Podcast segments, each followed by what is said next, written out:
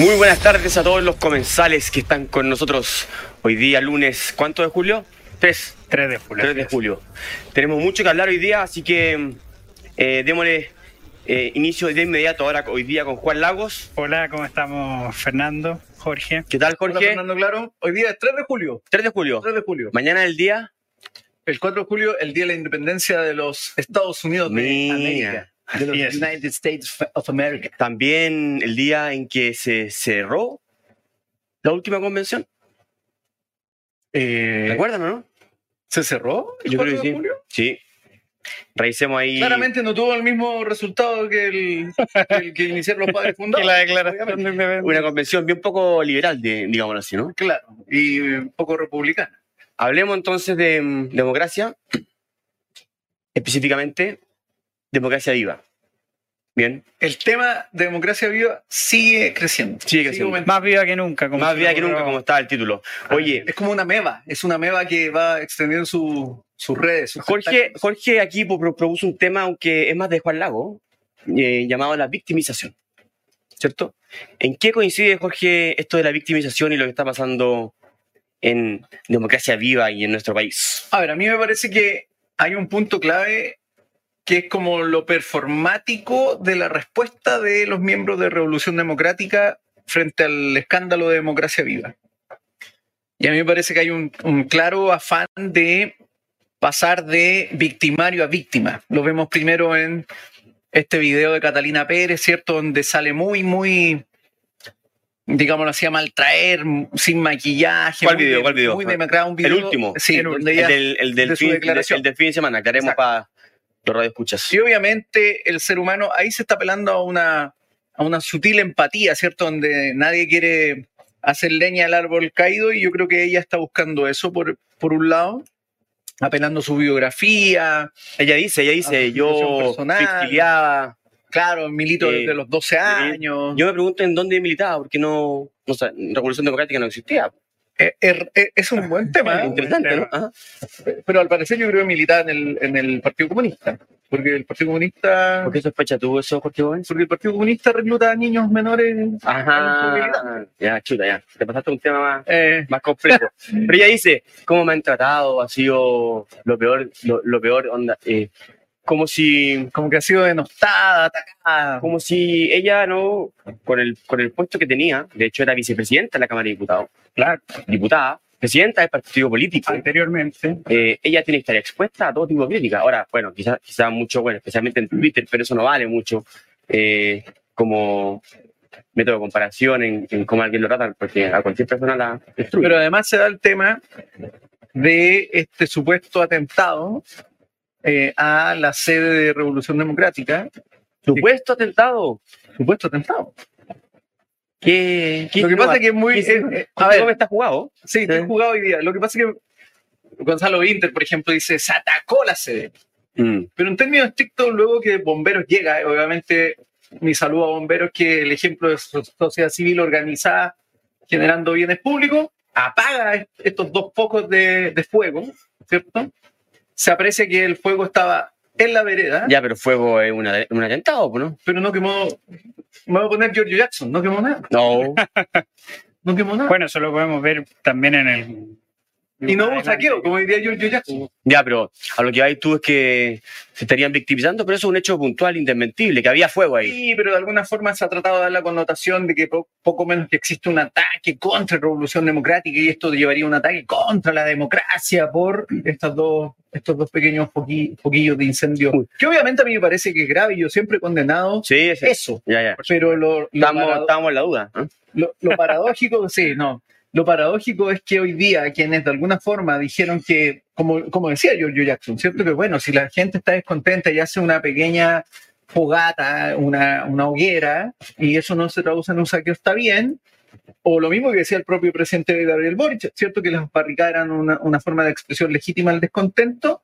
Hoy día salgan pontificando que eso es un atentado contra la democracia. Me parece una una hipocresía y un cinismo brutal. Ya.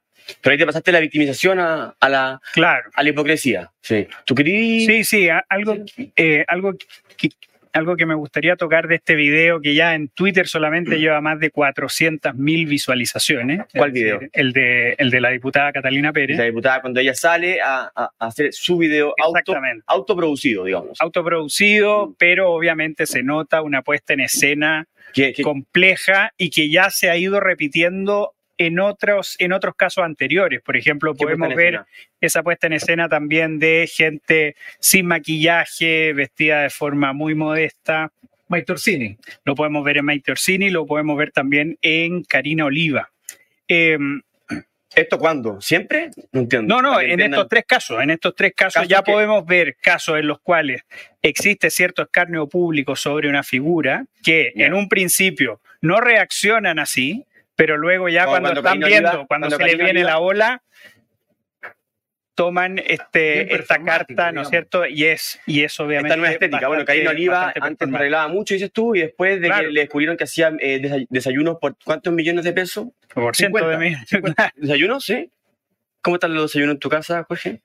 Eh, más, no, más barato. Sí. más barato. Más barato, absolutamente. Aquí podríamos hacer uno de 50. Austero, un hombre Yo creo que en claro. todos, Aquí yo creo que en hacer uno de todo, Uno, aquí podríamos. yo creo Sí, que podríamos pedir un trato directo. ¿Mm? Fundación.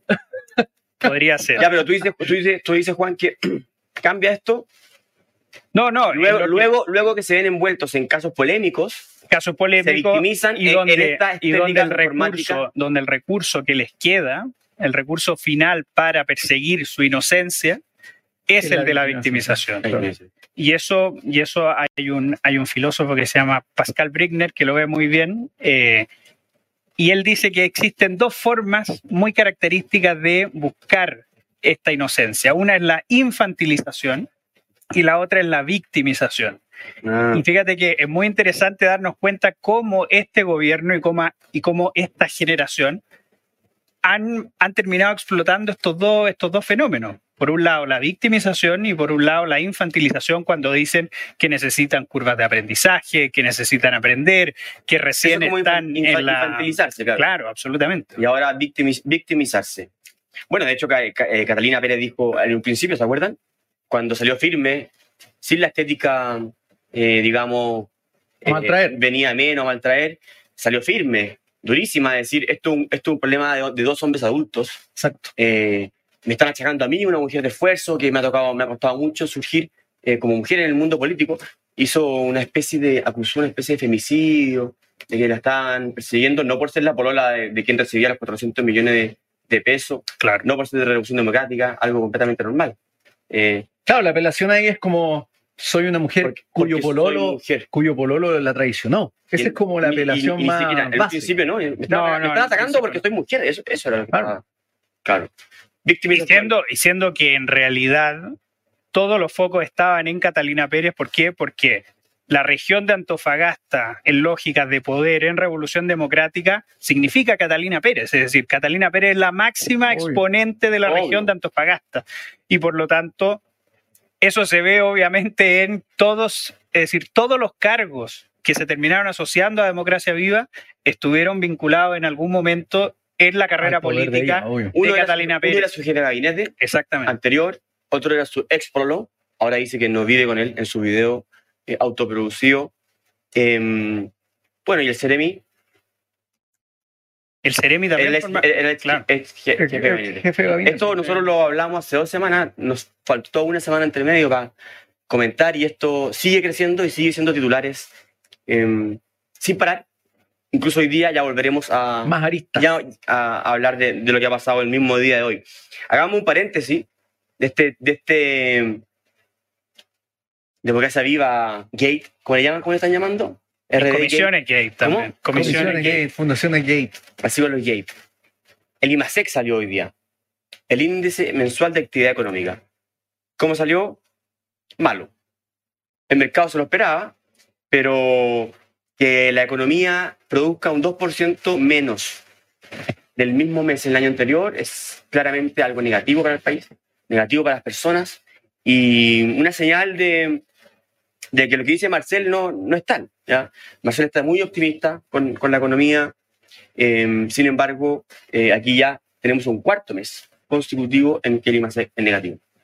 Esto es malo para Chile y esto es malo obviamente, para los chilenos. No, y además da una, una muy mala señal si nos damos cuenta que las discusiones políticas no se están dando en la línea de mejorar estos índices. Porque en realidad, cuando uno habla sobre pacto fiscal, cuando habla que el verdadero problema está en quitarle más plata a las personas, ¿no es cierto?, para, eh, eh, digo, para financiar el Estado, obviamente no estamos poniendo el foco donde en realidad correspondería, que es de qué forma terminamos reactivando la economía que es una cosa de verdad que Chile y ¿Qué se podría buena hacer? parte ¿Qué del mundo lo, necesita claramente. Lo que pasa es que yo creo que acá hay un tema claramente de perspectiva política. Lo, lo que hoy día ocurre es que el- quienes gobiernan eh, y quienes están de alguna forma definiendo las directrices en- desde el punto de vista gubernamental en relación a- al ámbito económico no visualizan o no creen abiertamente y honestamente en el crecimiento económico como un factor de movilidad social. Eso hay que asumirlo. Y eso se ve en el discurso, pero además se ve en, en el foco que ellos van colocando en otros ámbitos. Eh, entonces, claramente, No les interesa el crecimiento económico. la- no les claro, gusta. no, porque no lo ven como un elemento, no les interesa, no les gusta, no lo ven como un elemento que ayuda a las personas a salir de la pobreza. Eh, ellos ven que de alguna manera, y fíjense cómo esto se refleja en el discurso, ¿cierto? Te dicen, mira, es que si no hay una reforma tributaria, no vamos a poder ayudar a la gente a salir de la pobreza. Eh, Vlado Mirosevich colocaba, por ejemplo, días atrás en su Twitter que la libertad implica que una, una persona pobre pueda llegar a ser una, una gran científica, pero en realidad también sería clave que aquella persona que nace en una familia pobre, esa familia tenga las opciones de superar esa condición eh, con su propio esfuerzo, ya sea emprendiendo, encontrando buenos empleos con buenos trabajos.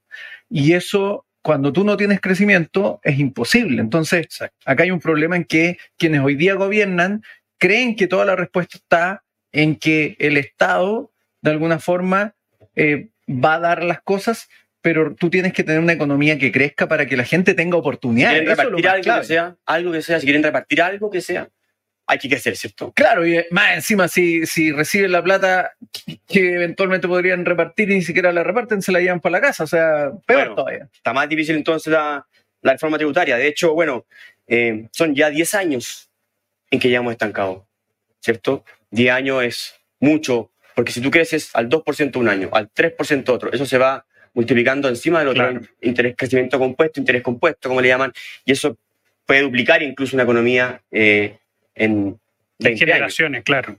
claro, una generación. Ahora, ahí dilo en, en- en- en- en fácil, Fernando, claro. ¿Qué sería como este impuesto compuesto para que la gente lo entienda? Impuesto, O sea, lo que. Compuesto. eh, eh, eso, no, interés compuesto. el interés compuesto. Sí. ¿Qué sería eso? 100, No me lo explique a mí, explícaselo al público. soy como un economista matinal, ahí. Eh, soy el Rafa Garay, así. No, espero que no. No, pero es, es muy simple. Es cuando alguien tiene, digamos, eh, si la economía tuviese un tamaño de 100, si la economía crece un 10%, ¿cuánto da al, otro año? 110. 110, ¿cierto? Se produce 100 110. Luego, si la economía crece de nuevo 10%, ese 10% ¿sobre qué es? Sobre ese 110. Sobre 110, Claro, ¿no es cierto? exacto. Entonces eso se transforma inmediatamente en 121. Entonces, en dos años, si tú creces al 10%, tú no creces 10 y 10. Bien, que es, que ese es 21%. Claro. Se capta, ¿no? Sí, claro. Y por tanto, Se si- va multiplicando Claro. encima del otro. por ¿ya? lo tanto, si se Entonces, deja si de tú, tienes, crecer, que- si tienes crecimiento negativo o nulo años seguidos, Claro, es una oportunidad perdida. Demasiado la grande. pérdida es mayor, claro. demasiado grande. ¿ya? Claro, eso puede ser un problema en, en que, en que muchas veces uno ve esto, estas mediciones estas mediciones como el IMASEC, como bueno, en- bueno, fue en mayo nomás, como Claro, que no no. pasara nada en realidad. Esto es Pero, acumulativo. ¿ya? pero, Ah. pero, pero ese factor hace que estos números sean, sean realmente preocupantes. Así que bueno, ¿qué se puede hacer? Yo creo que las recetas son súper simples. Si, si tuviésemos un, un gobierno que, que hace respetar el Estado de Derecho, partiendo de la Araucanía, tendríamos inversión en la Araucanía. Eso no se hace. Eh, si tuviésemos gobiernos y políticos que no andan preocupados de, como dice Jorge Gómez, de repartir antes que de crecer y, y repartir odiosidad contra las empresas, eh, los inversionistas invertirían en Chile, invertirían en minería. En construcción también. ¿Para qué decir la construcción? Donde nuestro, nuestros gobernantes dicen que la, la vivienda eh, y incluso los terrenos no, no son muchas las personas que, que lo tienen, ¿cierto? Porque se los pueden tomar encima Exacto. y no se puede desalojar a esas personas. ¿Qué implica eso? Un atraso brutal en, en otorgar permiso de edificación, en tramitar proyectos. Sí. ¿Qué hace una, una- una empresa Y se frena, no hay trabajo. que, que se compra un terreno que es carísimo para construir? Y porque no puede construir, porque está tomado y nadie hace nada. Porque hay narcos y nadie lo echa. ¿Qué hace el, el- el constructor? ¿Y qué hace el trabajador que depende de ese...? Peor aún, Peor el aún. constructor no, no entra a, a- a construir y quienes dependen de esa, de esa Exacto. constructora, ¿qué hacen? Claro. Desempleo. Y además los que esperan el producto final, que es Bueno, la casa Además, la vivienda. claro, hay todo un problema. porque ahí todo se mezcla con las políticas sociales, porque muchos predios que están hoy día tomados y que el Estado no desaloja son predios ideales para construir viviendas sociales. Caso emblemático, Valentina Correa, cuyo padre fue asesinado por un sicario en, la, en Valparaíso, Con Concón. Ese predio está esperando hace años Bueno, ahí tú Permiso, mencionas un, claro. un punto clave, Fernando. Esto, esto es Claro. economía, crecimiento, vivienda digna. Por ejemplo, surge la pregunta y la dejo abierta, no sé si tendremos la respuesta acá, pero ¿qué ocurría con los terrenos donde trabajaba, trabajaba Democracia Viva? Que eran también terrenos en toma. Es decir, eran terrenos que podrían haberse utilizado para generar viviendas sociales o, o respuestas de vivienda. ¿Pero qué pregunta surge? ¿Esa Eh, o una eh, más? eh, en el fondo, me refiero a que, de alguna forma, mientras Democracia Viva lucraba con la pobreza, quizás ese terreno se podría haber utilizado para resolver eventualmente el problema de vivienda. ¿Te fijas? Completamente. Ahora, ahora ellos, ellos están a decir que ellos están eh, coordinando, eh, El sistema contra, contra Eh, los incendios. el- o no sé, o la entrega de subsidio, cosas así. Volvamos entonces, ya que ella, Jorge Gómez, eh, volvió al tema. Pl- Plato de fondo, democracia viva. Em, ¿Qué podemos decir nuevamente de esto? Porque la cuestión no para de sorprendernos día tras día. Yo creo que yo creo que la primera pregunta que uno debería responder es por qué un tema político, siendo que la política es muy dinámica, ha durado tanto y se ha mantenido tan vigente. Sí. Yo creo que esa sería una buena pregunta. una buena pregunta eh, para responder y yo creo que se debe a que el caso de Democracia Viva no es un caso aislado. No es que cuatro sinvergüenzas de la región de Antofagasta intentaron hacer un chanchullo muy puntual y que afectaron a la pureza instalada en todo el gobierno, ¿no es cierto? Eh, es una práctica sistemática desde la nueva izquierda. Es decir, que la militancia junto con tener una militancia muy fuerte, esta militancia tiene que, eh, ¿Cuál- y que la práctica sistemática sería tener fundaciones. Claro, tener fundaciones con las cuales la militancia pueda vivir de eso. Claro. Es decir, vivir de la política Este fue, sin necesariamente No, estar y no solo en cargo electo. este fue un descubrimiento de Juan Lago hace unos días. Exacto. ¿Por Que- qué? que sí, que Juan Lago lo mencionó, no sé si lo quieres tú mencionar tú mismo, Juan Lago, por favor. Sí, por favor, Juan Lago, el No. autor, el autor intelectual, de- descubrimiento intelectual de... No, lo que pasa es que el, el año 2017... En la ca- a la cámara, por favor, a la Claro. cámara. Esta Ah, ya, ah, ya. Cámara, por favor. Eh, ¿No trajiste papel? No, no, lo que pasa es que el año, el año 2017, el gurú del Frente, del Frente Amplio en Chile, llamado Íñigo Errejón, hace, eh, hace una, da una charla y donde dice que es necesario contar con asociaciones fuertes de la sociedad civil, financiadas por el Estado, obviamente. ¿Para qué? Para que cuando llegue el día en que ellos se vayan del poder, poder instalarse ahí. Y una de sus frases para el bronce en ese sentido es, porque la militancia no vive del aire, No vive de, no vive del aire. del aire. Y ahí es donde uno se podría preguntar, pero también la militancia, es decir, una persona que entra a militar en un partido político podría vivir del fruto de su trabajo, ¿no? No, planteado, pero eso no está dentro de la lógica no, claro. de la nueva izquierda. Y entonces, Entonces, Íñigo Rajón, el autor intelectual de la- Digámoslo abiertamente. de la estrategia eh, parasitaria. parasitaria. Es una lógica parasitaria. Es un español, un español hay que contarle también a los radioescuchas, vuelvo yo mucho más preocupado del público que ustedes, que ustedes creen que todos saben todo. Íñigo Rajón es un intelectual español, eh, ex miembro de Podemos, ex miembro de Podemos, que después eh, armó su propio, su propio tinglado electoral llamado Más País. Más país, ya. Eh, pero esto Íñigo Rejón lo dijo en el momento en que era el segundo. El que Estaba de moda, estaban juntos, eran juntos, eran juntos.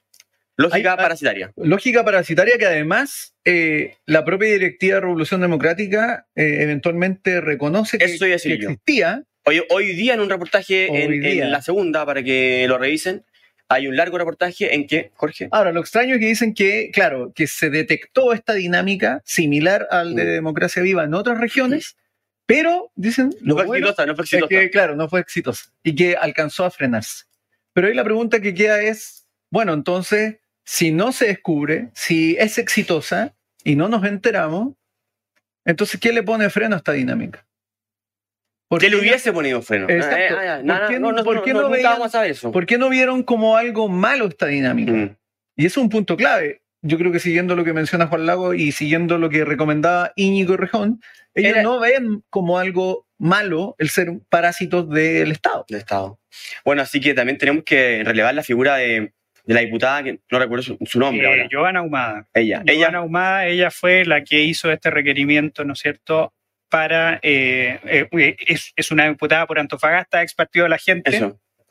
y es quien hace, ¿no es cierto?, esta labor eh, Fiscalizadora, que es la que le corresponde es a todos los diputados. Y que ahora está muy de moda. ¿Por qué? Porque, eh, porque la senadora Yanna Proboste ahora está se subió denunciando. al carro y otra. está denunciando que también habría un tinglado en la región de Atacama, cosa que En no el Ministerio de Desarrollo Social. Así es. Así que yo, yo Jackson Ah, está- debe otra- estar muy preocupado, nuestro profeta de la bondad. Otra noticia que el gobierno anunció que van a investigar esto, incluyendo el gobierno anterior Ah, muy bien. pues. también. Entonces, de alguna forma aquí van a empezar todos como, como buenos políticos a sacarse el- la suerte entre gitanos.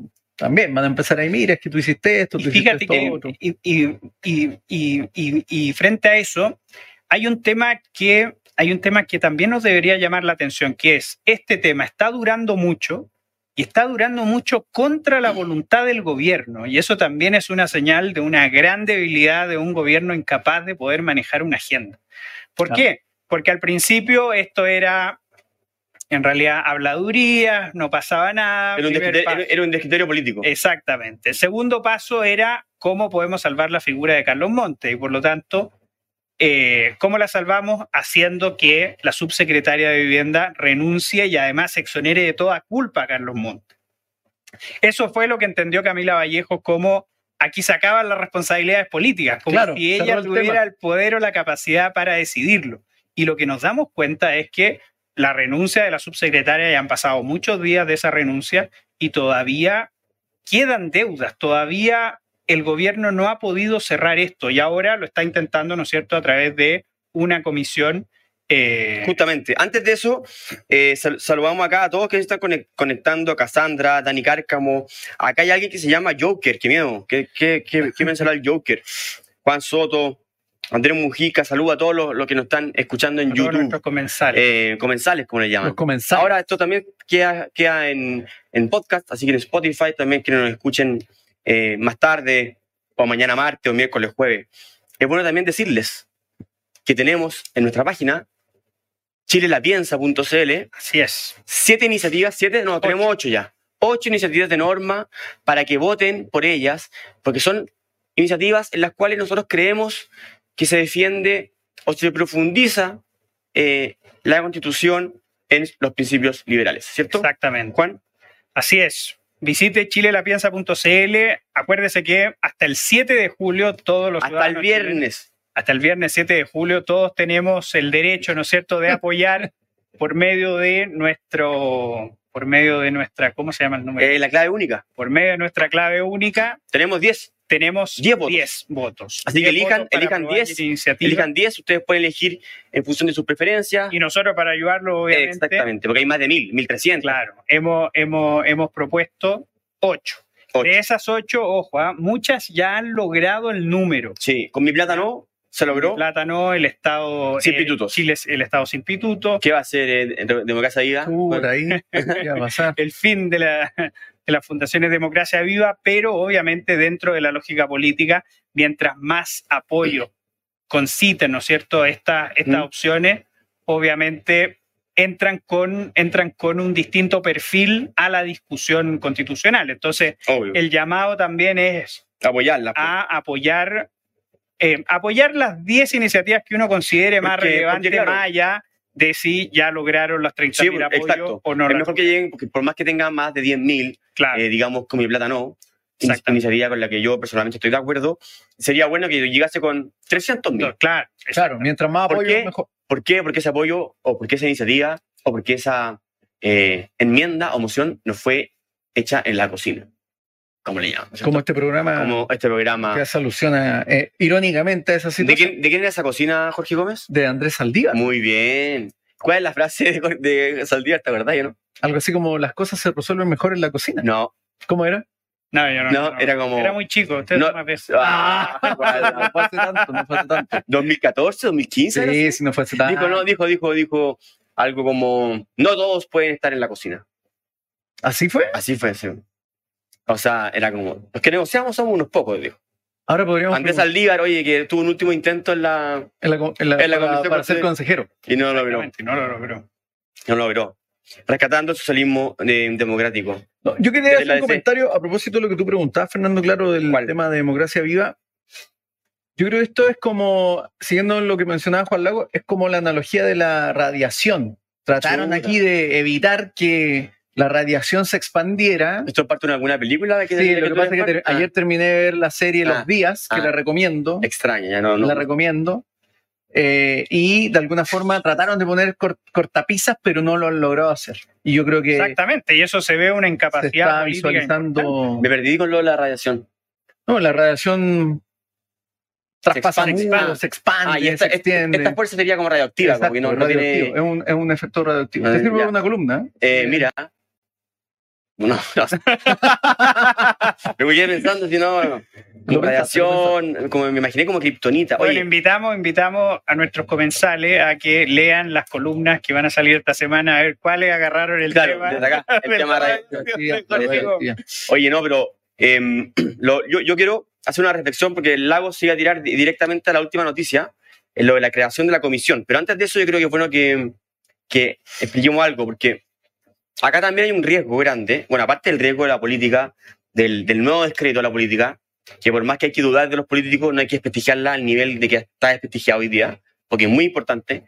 Eh, ese, eh, el otro problema es que la sociedad civil puede ser Sí. em, perjudicada por este escándalo, ¿cierto? La sociedad civil, entiéndase como todas las, digamos, organizaciones, ONG, que hacen un buen rol para la sociedad, que defienden a los individuos del Estado, cuando muchas veces el Estado eh, intenta eh, cooptar eh, todos los aspectos de su, de su vida o incluso, digamos, quitarle las libertades individuales. Bien, la sociedad civil somos todos nosotros organizados o no, incluso como personas, yo creo que igual cuentan, que se benefician de muchos, muchas veces de fondos del Estado, porque el Estado también puede entregarle fondos a organizaciones privadas sin, fin- sin o con fines de lucro Claro, en función de sus servicios que en teoría estarían prestando. claro. Y, y que al final es la forma más eficiente a veces para, digo, para, digo, para llegar a ciertas necesidades en lugar de que lo haga el Estado, Claro, es a través de ciertas Claro. subvenciones a eh, organizaciones no gubernamentales. que por lo general No, lo hacen más eficiente Exactamente. eh, y así. Entonces yo separaría en tres tipos de organizaciones en función de este escándalo. ¿ya? La primera sería la fundación o corporación sin fines de lucro, que parece muy bonita, pero que nace el 20 de julio y el 22 de julio le dan 500 palos. 400 millones de pesos. Exacto. Digámoslo en un par de meses y parcializado. Una fundación fachada. Claro. No, una, una, fundación de mentira. Exactamente. Una es un par de cosas, es un par de cosas y por lo tanto Unos cursos de uno género. inmediatamente tiene sospecha de qué es lo que hace, ¿cierto? Tiene harto empleado, que recibe un sueldo por qué, por nada y incluso peor aún, tiene el, tiene el, el- el- ¿cómo, cómo le llaman la palabra? Eh, el descaro de ser una fundación que dice ser política. Claro. Y Claro, y quiere con decir fines políticos. fines políticos. Oye, yo me, yo, yo, yo en, en el video, Catalina Pérez victimizándose dice, esta Fundación Democracia Viva era de mi bololo y tenía un objetivo único de incidir en la política. El Claro. Estado no tiene que darle ni un solo peso a ninguna Claro. fundación que busque incidir en la política. Exactamente. O sea, no- y muchísimo menos el Ministerio de la Vivienda. Y- Y, y- y- mucho menos a favor de la propia Catalina Pérez, porque es el punto. Bueno, no, pero es- es- eso, pero ver, eso es, eso es puntual, pero en abstracto no tiene que finan- financiar. Claro. No, claro, no, no, no, no tiene por qué estar destinados los recursos A una fundación para que una fundación haga proselitismo Menos, político. menos, como dice Juan, cuando esas plata vienen del Ministerio de la Vivienda, si son Claro. para campamentos, y menos cuando esa fundación no tiene historia. No sabemos lo que hace. Sí, ¿Ya? increíble. Ese es el tipo de, digamos, corporaciones, mecanismos, instituciones que están usándose para Es una instrumentalización. desfalcar el Estado. ¿ya? Sí. Luego existe otro tipo de organizaciones que acá, eh, lamentablemente, hay muchas que han hecho un buen trabajo, como lo han dicho varios arquitectos, digámoslo así, por ejemplo, de urbanismo social. Eh, también Procultura, que remodeló eh, un gran ahí, yo estuve ahí en Cerro Sombrero, remodelado con un gimnasio, una comunidad ahí de, de, de Tierra del Fuego, otro edificio en Lota, han hecho un buen trabajo, ¿ya? Sin embargo, que sospechosamente, digamos, dijémoslo así, empiezan a expan- expandir su giro Su giro, claro. y empiezan a recibir plata para cuestiones extrañas como conversatorios y simplemente acción política, ¿cierto? Exactamente. Entonces ahí O sea, fundaciones capturadas. son brazos de fundaciones que son capturadas. ¿bien? Yo creo que ahí hay una gran sospecha, queda mucho por investigar, pero creo que lamentablemente ahí va, va a aparecer, un- van a aparecer nuevos, digamos, Antecedentes. máquinas de, de desfalcos de- del Estado. sí. Y un tercer, digamos, grupo de La tipología de in- las fundaciones. Fernando, claro. instituciones. No, porque hay que, hay que separarlo, porque la Está sociedad bien, civil. Claro. eh, hay, que, hay, que- No, hay que y- defenderla. Y, lo que más le conviene a los sinvergüenza, ¿no es cierto?, es que todos, toda la responsabilidad en todas, claramente. Mm. Entonces, pues, ¿cuál es el tercero? Que te interrumpí. Ver, ¿Cuál, es el ter- ¿Cuál, cuál tú eres, Estoy tomando té porque yo no sé cómo, cómo esto... Fundaciones fachadas, Alcohólico. fundaciones capturadas y fundaciones No, las que hacen una labor que todos conocemos y que reciben que plata cumplen bien. para hacer esa labor. Digamos, el techo para Chile, por más conflictos estéticos que tenga Claro. uno. Claro, por más que a uno, digo, no le guste No le o- guste, claro, a mí- tenga vocación para ser voluntario. Claro, o, o sí, yo soy voluntario, oye, he hecho ¿En un mucho... techo para Chile? No, no, no. Ah, no, por eso te digo. No, por favor, no, ¿Fuiste no. voluntario, en serio? Eh, anilla- anilla- anillando, Tenemos la foto de anillando pájaros, claro. nunca, nunca. Haciendo Ahí, media. tocando guitarra con chaleco. guitarreando en claro, una fogata. una fogata, todo, todo vestido con la misma polera, eh, descubriendo, descubriendo bien grande que había pobres en Chile. No. Oh. Bueno, he trabajado voluntario en, en miles de cosas, más, más relacionadas con la naturaleza, eso sí. Em, el Techo para Chile, el Hogar de Cristo, el Desafío Levantemos Levantemos Chile, Chile, claro. todas esas instituciones son instituciones que hacen un trabajo La Fundación Teletón. la Teletón, también recibe del Estado, son fundaciones sin fin de lucro que trabajan por un bien y lo hacen por ello. Entonces hay que separar. Es importante que los eh, comensales eh, tengan este mapa en, en su diagrama mental, porque creo que esto está en la discusión del día a día, todos empiezan a meter a todo en el mismo saco y eso no es así. ¿ya? Eh, pasando de ese, de ese ámbito o de esa perspectiva, nos lanzamos con la última noticia eh, yo iría a la penúltima, pero yo igual quiero recalcar nuevamente que Giorgio Jackson está recién eh, en sospechas. Es una última noticia que vi justo antes de, ¿En sospecha de, de- qué? de entrar a la cocina, en que su ministerio entregó platas a fundaciones eh, fachadas, como le puso Juan Lau. Así que. Desarrollo Social habría dado plata a una fundación en Atacama, ¿cierto? Eso es lo que. Eso es lo último que tenemos, Claro. porque ya no Proboste, una, Sí, una senadora Claro, que, pero, que le gusta pero hacer la ahí, liga frente cuando le claro, pero ahí es súper interesante cómo los políticos también responden a los incentivos. Es decir, Claro. si la moda ahora es Denunciar. buscar asignaciones, medias truchas, se lanzan. vamos, es vamos. decir, entonces yo creo que eso le da mucho más mérito a la diputada Humada, ¿no es cierto?, que sin que este tema estuviera candente, hizo las, Cumplió su rol. hizo las Ella hizo su trabajo que le correspondía muy Es bien. una cosa muy destacable. La releamos por segunda ocasión. Exactamente. Eh, ¿Tú quieres algo? ¿Tenés ¿tenés interés tú en Antofagasta? No, no, Ah, ya. ningún. Estamos sospechando. En Calama, quizás. Candidato, candidato. Calama, ¿verdad? Que es lo hino. po. Cóbreloa. ¿Cómo está Cobreloa? el ascenso de Cobreloa, va bien, va bien. Vamos ¿Sí? tercero, exactamente. ¿Va a subir a primera? En la final de la Copa Chile esperemos, ya llevamos ocho años ya Ocho esperando. años. así que, no, Ocho años en ahí, segunda. Por ahí.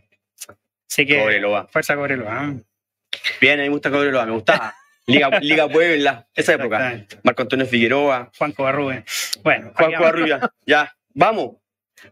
La otra noticia, comisión de expertos que van a proponer una regulación nueva para este tipo de fundaciones y para que no ocurran este tipo de escándalos nuevamente. Acaba de ser nombrada, va a ser presidida por una persona que no, no, no, no sé quién es, pero está eh, Ignacio Larrazábal, de Políticas Públicas Pública de la Católica. Católica, claro. Está eh, la, la mm, María Jaraquemada, que es la mm, De jefa- la Comisión para la Transparencia. Ah, No, no, Chile de- Transparente. Chile Transparente. y la de la Comisión para la Transparencia del Estado va a ser de secretaria ejecutiva de esta, de esta, de esta comisión. Entre seis y siete personas.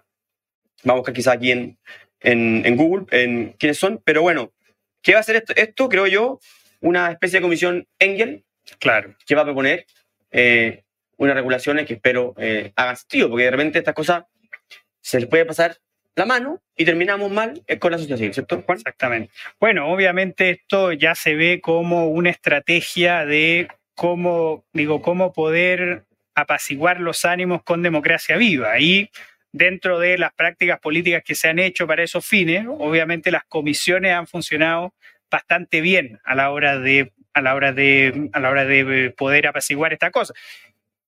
Sin perjuicio de los buenos resultados que tuvo la comisión Angel, obviamente el, el momento en el cual se erige el momento en el cual el caso Penta, digo, el caso Sokimich puede explotar tan fuerte como el caso Penta, Mm. cosa que iba a perjudicar obviamente a la nueva mayoría. Entonces ahí surge esta comisión. Lo mismo pasa en el 2006 con la comisión, eh, con la comisión García Huidobro, ¿no es cierto? Cuando están todos los pingüinos, surge una comisión. Entonces, esto ya se ve como una solución política político, para claro, intentar, claro, apaciguar. Y ahora veamos, obviamente hay que ver en su mérito cuáles van a ser los resultados que van a surgir eh, sobre, sobre esta comisión. Valeria Lubert, quien es la actual, Claro, que está en SECPRES. Es de SECPRES, de la se- Comisión de Integridad se Pública. Ella- de- de- ella, será- ella va a ser la secretaria ejecutiva. Y quien la va a presidir es María Jara Quemada, quien- a quien acabamos de nombrar, de Chile Transparente. Ahí además van a estar Ramiro Mendoza, ex Contralor, Janet, con un apellido que no, no, no- lo voy a nombrar porque yo no con- soy con como, como. Axel Kaiser, nuestro presidente, que es alemán. Pero, pero ella- Janet von eh, Bolzendorf, sí. Ah. Francisco Agüero, abogado, eh, De la profesor Chile, de la Universidad de Chile, e Ignacio Raza, a quien nombramos del centro. Ese otro golpe, ojo, al fiscal Carlos, al, final, al fiscal Carlos Gajardo. ¿ah? Mira, yo, eh, eso, Eso yo es no quería una, cosa, nombrarlo. ¿ah? eso es una cosa impresionante. ¿Por qué? Porque él se abanderó. eh, eh, Para, para una comisión. no, no, pero, pero, pero él se abanderó con la candidatura de Boric diciendo que él iba a Fuertemente, encarnar. sí. Claro.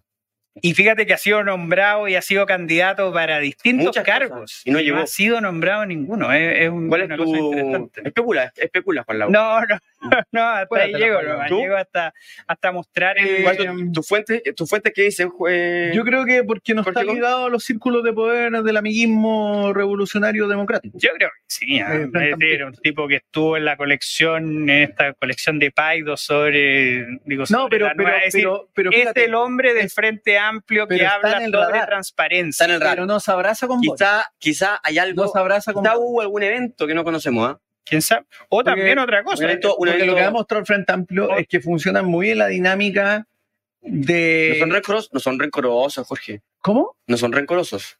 No, no, pero No, no, yo digo que muy- funciona muy bien la lógica De del, grupo, sí, de grupo muy cerrado. Son oligárquicos en términos estrictos. Y yo Claro. creo que él, si bien está ligado, lo toman en cuenta, pero no es parte de esa oligarquía. Bueno, como, como bien reveló eh, Renato Garín, el exdiputado del Frente Amplio, ex Revolución Democrática. ex Revolución Democrática, Revolución Democrática. ex constituyente, él fue el que dijo por, por primera vez que las donaciones de George Jackson no eran tales, Sí, claro. sino que eran autodonaciones. ¿Lo dijo antes de Bombalet?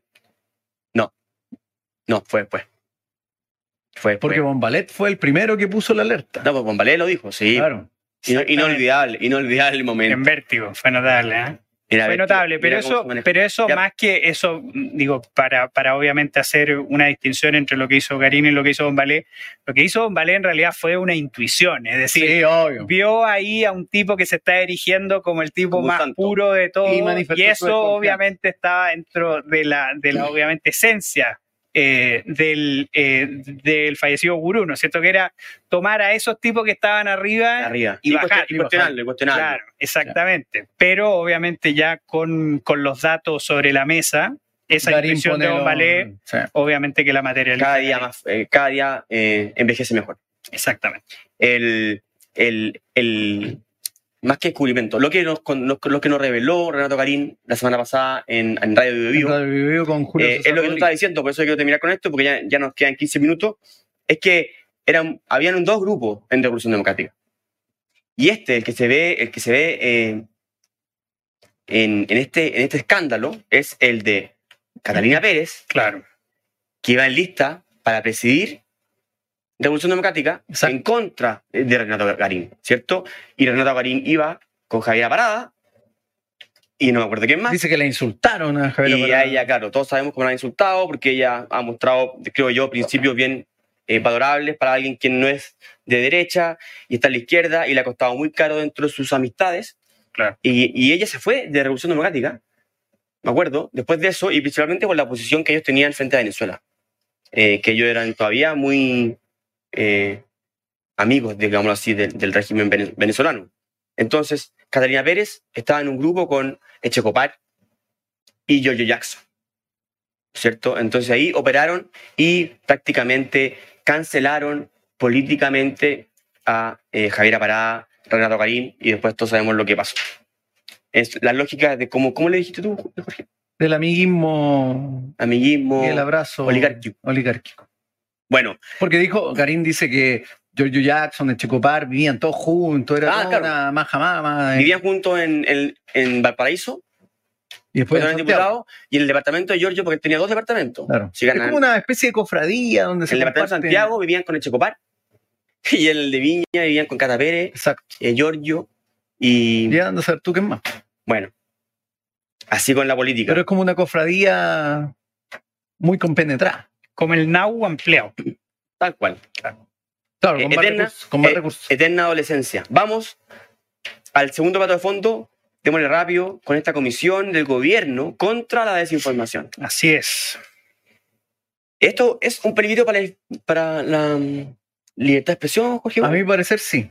sí. Primero porque lo que se trata aquí es indirectamente de establecer una, digámoslo así, una falacia de autoridad. El gobierno trata de generar esta instancia donde eventualmente serían académicos y universidades los que darían sus recomendaciones respecto a las fake news. Por algo, por algo es presidida por la ministra de Ciencia. Claro, entonces Le, le dan un toque de, de, conocimiento científico, exacto. de verdad, de verdad. Han revelado. la ministra de Ciencia, mm, yo no sé si es muy, muy científica o no, pero sigue siendo la ministra de un gobierno y de un Estado. Por lo tanto, lo que se muestra como algo muy científico, en realidad es más bien un brazo de- del Estado y además del, del gobierno. Y a mí me parece que cuando un gobierno se trata de involucrar en las opiniones de la sociedad, cuando un gobierno trata de definir qué es la verdad y qué no es la verdad, ya entramos en un plano peligroso. Y eso obviamente se puede o puede ir tomando otros un ribetes. peligro, un peligro. Sí, es El, eh, es el, mini- el Ministerio de la Verdad de la, la nove- la novela favorita de Jorge Gómez, 1984 de 1984, George Orwell. Yes. Oye, yo quiero decir, te paso la palabra al tiro, Jorge, eh, Juan, perdón, pero que no solo es presidida por la ministra de Ciencia, la ministra de la Verdad, es además eh, la Secretaría Ejecutiva. Impulsado, claro. La Secretaría Ejecu- no, pero es impulsado, pero la Secretaría Ejecutiva que ha radicado oficialmente por decreto en la Secretaría A, CGO. Claro. En la vocería ya- Camila Vallar. Claro, el ministro, de- el ministro que habla en nombre del gobierno y que hoy día es eh, liderado por una di- exdiputada comunista, eh, una militante del Partido Comunista. Exactamente. Juan Lago. Sí, a ver, eh, obviamente como, como principio que el gobierno sea quien defina qué es y qué no es desinformación, ya está mal. obviamente eso Sí, es una cosa obvio. que genera alertas. Es decir, eh, en una sociedad liberal la solución ante la desinformación siempre va a ser una opinión informada una opinión informada que intente contraponerla. Eso lo dicen todos los organismos internacionales y todos los documentos sobre la libertad de expresión. Ahora bien, frente al caso puntual de la comisión sobre la desinformación, yo creo que hay muchas cosas eh, que huelen mal. En primer lugar, la poca publicidad que tuvo. El secretismo. el secretismo. Solo nos enteramos por el diario oficial del nombramiento de esta comisión, es decir, un mes después. Increíble. Un mes después. Yo, ya eso, obviamente, un mes después del decreto, es obviamente. Yo creo que acá hay mala fe radicalmente. Y aquí no creo, acá no creo nada. nada. y, y, luego el decreto en sí también tiene muchos problemas. En primer lugar, dice que es temporal, pero puede cambiar. No, no indica cuál es la fecha de término. Eso es, eso es realmente escandaloso eh, al plantear, porque todos los organismos que dicen que tienen naturaleza temporal, obviamente tienen que tener una fecha de término. Este no la tiene.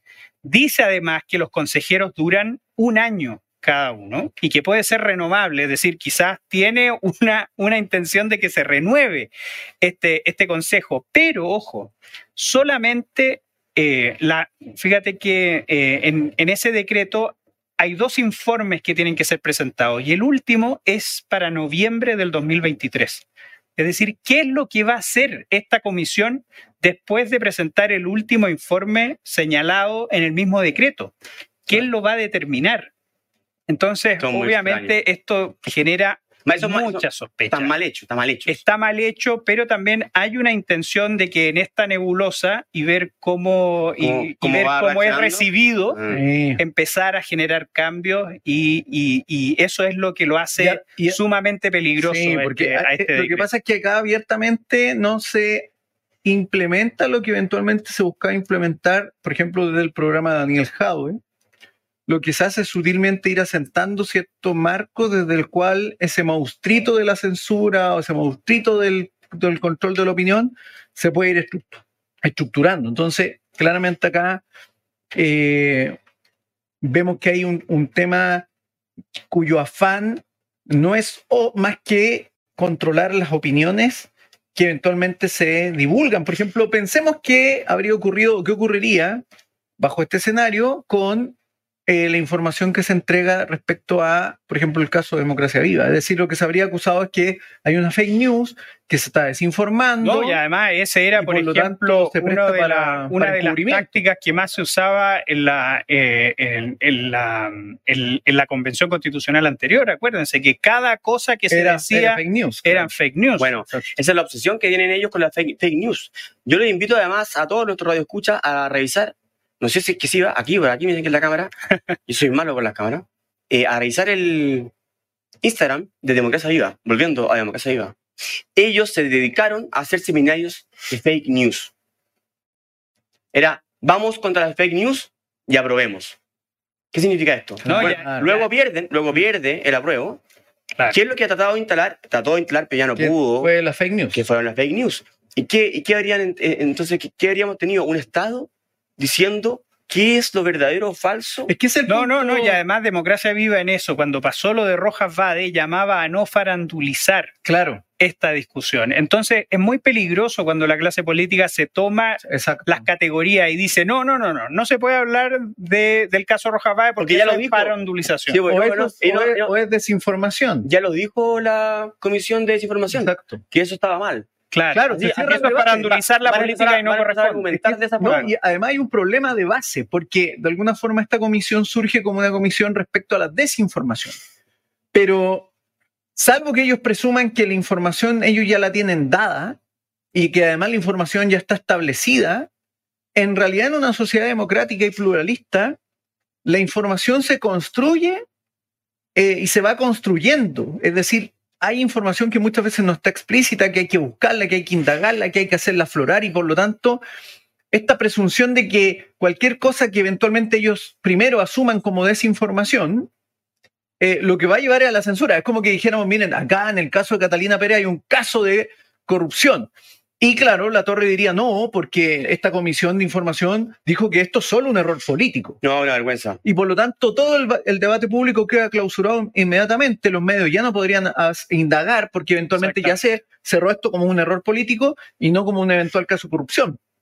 Y esto, esta pretensión de control sobre lo que se entiende como información y verdad, bajo los regímenes comunistas, es más que conocido además. Entonces, a mí me parece que es muy peligrosa la pretensión y obviamente responde a, a una perspectiva ideológica que ten- Oye. de, de- de Camila Vallejo muy clara. Camila Vallejo al Partido Comunista, pues en Exacto, lugar donde ellos son gobierno, digamos, hem- hegemónico, hay libertad de expresión.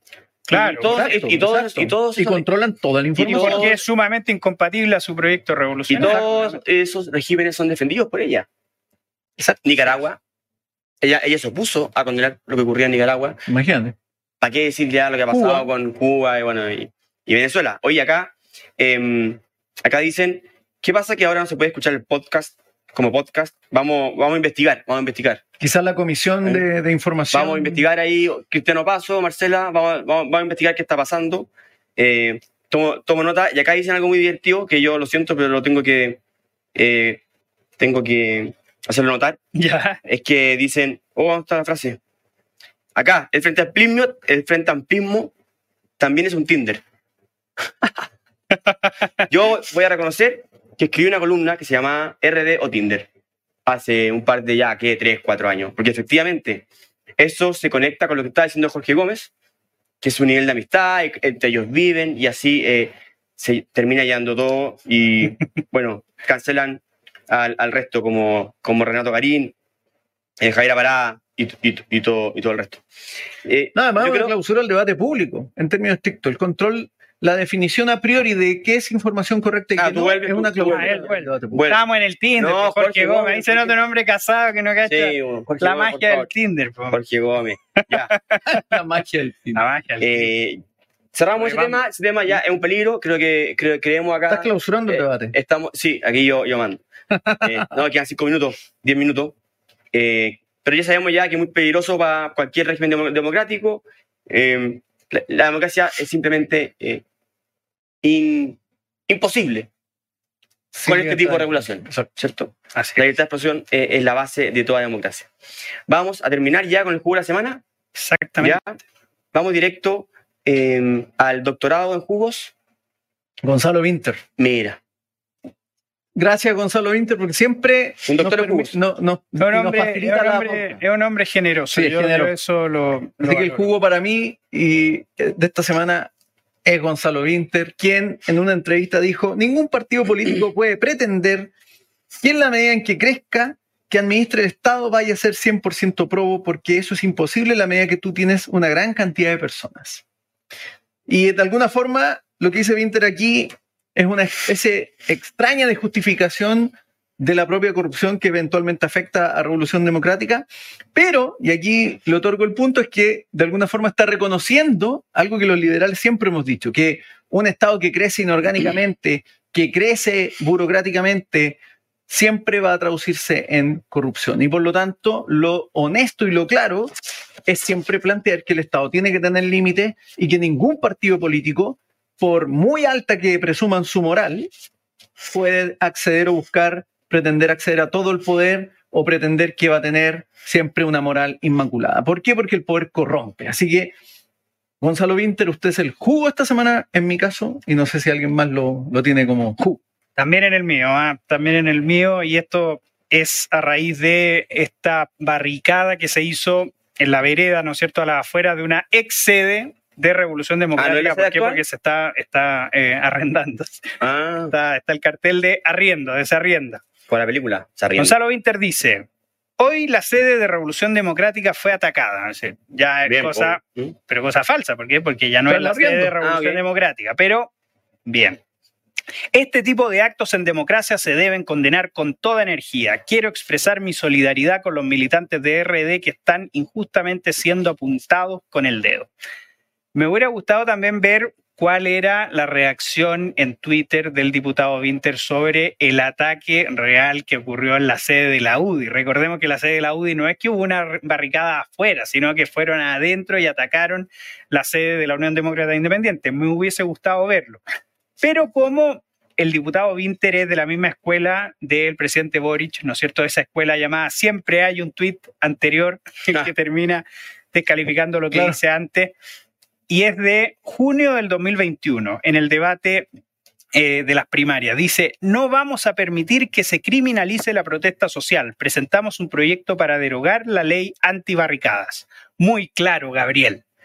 Es decir, las barricadas son buenas cuando están bajo sus utilidades políticas. De otro modo no lo son. Ya hemos Claro. visto el compromiso que tenía Giorgio Jackson, que tenía Gabriel Boric y el mismo Gonzalo Winter con las barricadas. barricada. Ahora las barricadas están eh, en contra de una ex sede de ellos. Y ya esto se- significa el acabose de la democracia. A diferencia de usted, diputado, a mí, las, a mí las barricadas siempre me parecen inoportunas. Sea donde sea, háganse como se hagan, es decir, interrumpan la calle o no, se hagan en la vereda o no. Siempre el incendio resulta ser un delito sumamente grave eh, y, que no, eh, y que no corresponde justificarlo en ningún momento, incluso cuando está uno a favor o, o el fuego termina quemando o intentando quemar a los otros. Esa es la diferencia entre personas que creen en la democracia y personas como el diputado Winter que en realidad creen solamente cuando les conviene. ¿Estás acusando de antidemocrático? Sí, sin duda. Sí, es un utilitario la democracia. De Creo yo hecho, también. podría haber, Creo dicho, yo también. haber dicho que la democracia está en riesgo cuando brutalmente se quemaban iglesias. Yo soy ateo, pero una democracia tiene que proteger, por ejemplo, la libertad de culto y por lo tanto ninguna persona que profesa una religión debería haber incendiado su templo. Haber destruido, Y- haber destruido, haber destruido Santiago completo. Exacto. ¿Y tú eres ateo o agnóstico, Jorge Gómez? Ateo, Ah, ateo, ah, mira. ateo. Ya, mira. Superé la. Yo no la voy a. agnóstica. Yo no voy a, eh, a- a- Yo no tengo jugo esta semana. Y no soy tan burlón como esto. Esto, esto con Tertulio. Yo, O yo, Gonzalo Winter no fue tan generoso. Claro, no fue tan generoso. no, usted- claro. yo, yo quiero ser más constructivo eh, en un espíritu A que me caracteriza a mí como, como ser humano. que es moralmente superior. claro. No, yo quiero eh, recordarles que vayan y voten por la iniciativa popular de norma que creen que ayuda a tener una mejor eh, y más liberal, digamos, democracia. Así que verás en nuestra página chilelapiensa.cl donde los ayudamos y, le- ele- y les eh, dejamos ocho iniciativas para que voten. Bien, hay más de 1.300 Exacto. 1300. Entonces, siete iniciativas para que voten y vayan Ocho. a ocho, perdón, que hicimos siete y después agregamos otra Así es. eh, de cuchufleta. Así que los dejo ahí. Eh, y no te la jugaste con el jugo. no, pero es que, como repito, yo, yo soy una persona más constructiva, no como ustedes, burlones. Vamos al, al bajativo. Jorge Gómez. Bueno, yo eh, traje un clásico de clásicos. Este es un libro que se acaba de publicar. Y es Tiempos Críticos, escritos sobre artes, literatura y libertad de el gran Eric Blair. Ah, mira, Eric o sea- Arthur Blair. George. George Orwell.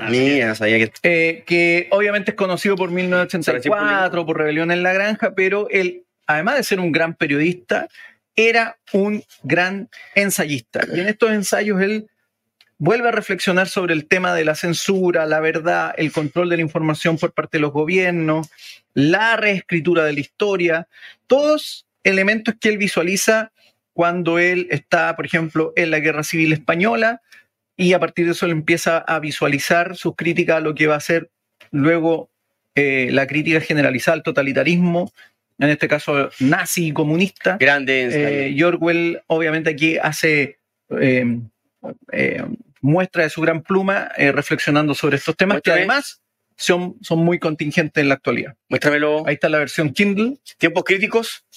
¿En qué editorial está acá? Es la misma. En de bolsillo, claro. Sí, la bolsillo, porque yo quiero decir que Amén. también están los ensayos completos, que yo creo que tiene todos. Sí, y hay En la misma edición, muy prensa, bueno. política y verdad. Hay También. tapa dura, hay tapa blanda. Para mí lo mejor de Orwell.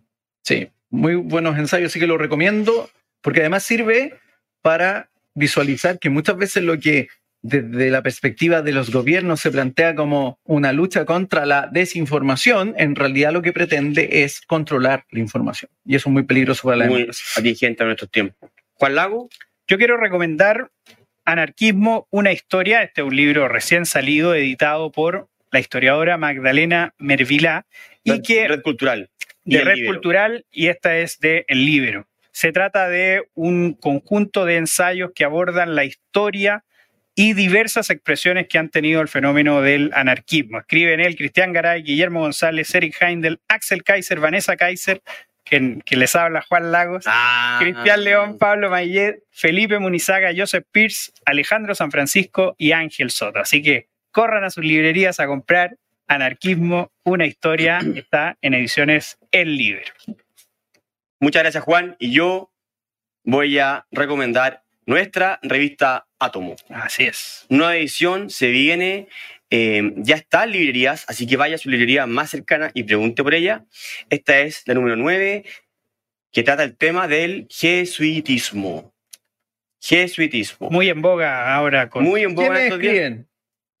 En Pero, pero ¿por qué boga, Juan Lago? Cuéntanos. bueno, por Revolución Democrática, que son, yo creo, los mayores representantes del jesuitismo político en la actualidad. Muy bien, ¿cierto? Yo creo que RD ¿Es un jesuitismo? Eh, Absolutamente. ¿En qué sentido? En el sentido, esto está en la RAE. Bueno, aquí escri- acá eh, escribimos un poco, un poco la historia del término, pero lo que nos referimos acá es que ellos son, digámoslo en simple, unos hipócritas, ¿ya? Porque andaban apuntando a todo el mundo cuando en realidad ellos ocultaban horrendos crímenes, tanto los jesuitas ta- como RD, ¿cierto? Y se plantaban frente al mundo como unos santos. Acá escribe, de quien hablábamos, Renato Garín. Miren el título. Jesuitismo, Fernando Atria y el Chile actual. Buenísimo. Está muy bueno. Se la jugó Garín. Se la jugó Garín. Antonia Rusi, investigadora acá de la Fundación. Así Culpa sin libertad. El jesuitismo chileno. Un, un término muy importante, obviamente, para, para entender el jesuitismo en su máxima expresión, es decir, el uso y abuso De la culpa, Así Eh, que un muy buen ensayo, personas. muy Bueno, buen ensayo de en- Antonio Rossi. Y entre medio, harto, eh, una gran entrevista a Loris Sanata, el historiador, hecha por Axel Kaiser. Reseña a uno de los libros de Loris Sanata, llamado Populismo Jesuita, por eh, eh, Fernanda García, de Faro. Gonzalo Larios, historiador de la Universidad de San Sebastián, Así es. eh, explica quién es Roger Beckemans y todo lo que él hizo en Chile y en Latinoamérica, un personaje que yo no sabía que existía Sociólogo. increíble lo que hizo en Latinoamérica. Y bueno, además de eso, tenemos una gran entrevista a, bueno, poner una foto, al más grande director de orquesta, dicen algunos, de la historia de Chile, Juan Pablo Izquierdo. Eh, para que la revisen, ahí, con grandes fotos de Cristian Linat y un histórico relato de Alberto Fouillet en el primer paso de Mike Patton en Chile. Así es. Mil- Fe- 1991. ¿No sabías, Jorge Gómez? No, no sabía que estaba ese artículo. Voy a tener que leerlo. Acá un fanático de Fake No De More. Fake No More, sí. Sí, Y de Mr. Bungle. mira, ¿viste? Y Fan Thomas. Todo, todo. Pero sabía, Jorge, ya. Bueno, vaya a su librería y va a ser lanzada el jueves 13 de julio. ¿Jueves? 13 de julio. 13 de julio. ¿No es el 13 de julio? Sí, es jueves. Sí, es jueves. Por Alfredo Jocelyn Holt, importante historiador chileno, y Joaquín Trujillo, abogado y próximo a doctorarse en literatura. Eh, jueves 13 de julio, en la Fundación para el Progreso, lanzamiento de Átomo Jesuitismo. Muchas gracias a todos los que nos vieron y a quienes nos están Despídete así, escuchando. despídete así, Ah, como un profeta. como un jesuita. Chao, Juan. Chao, Fernando. Chao, Chao. Fernando, claro. Buenas noches a todos. Gracias. Chao, chao. Nos vemos.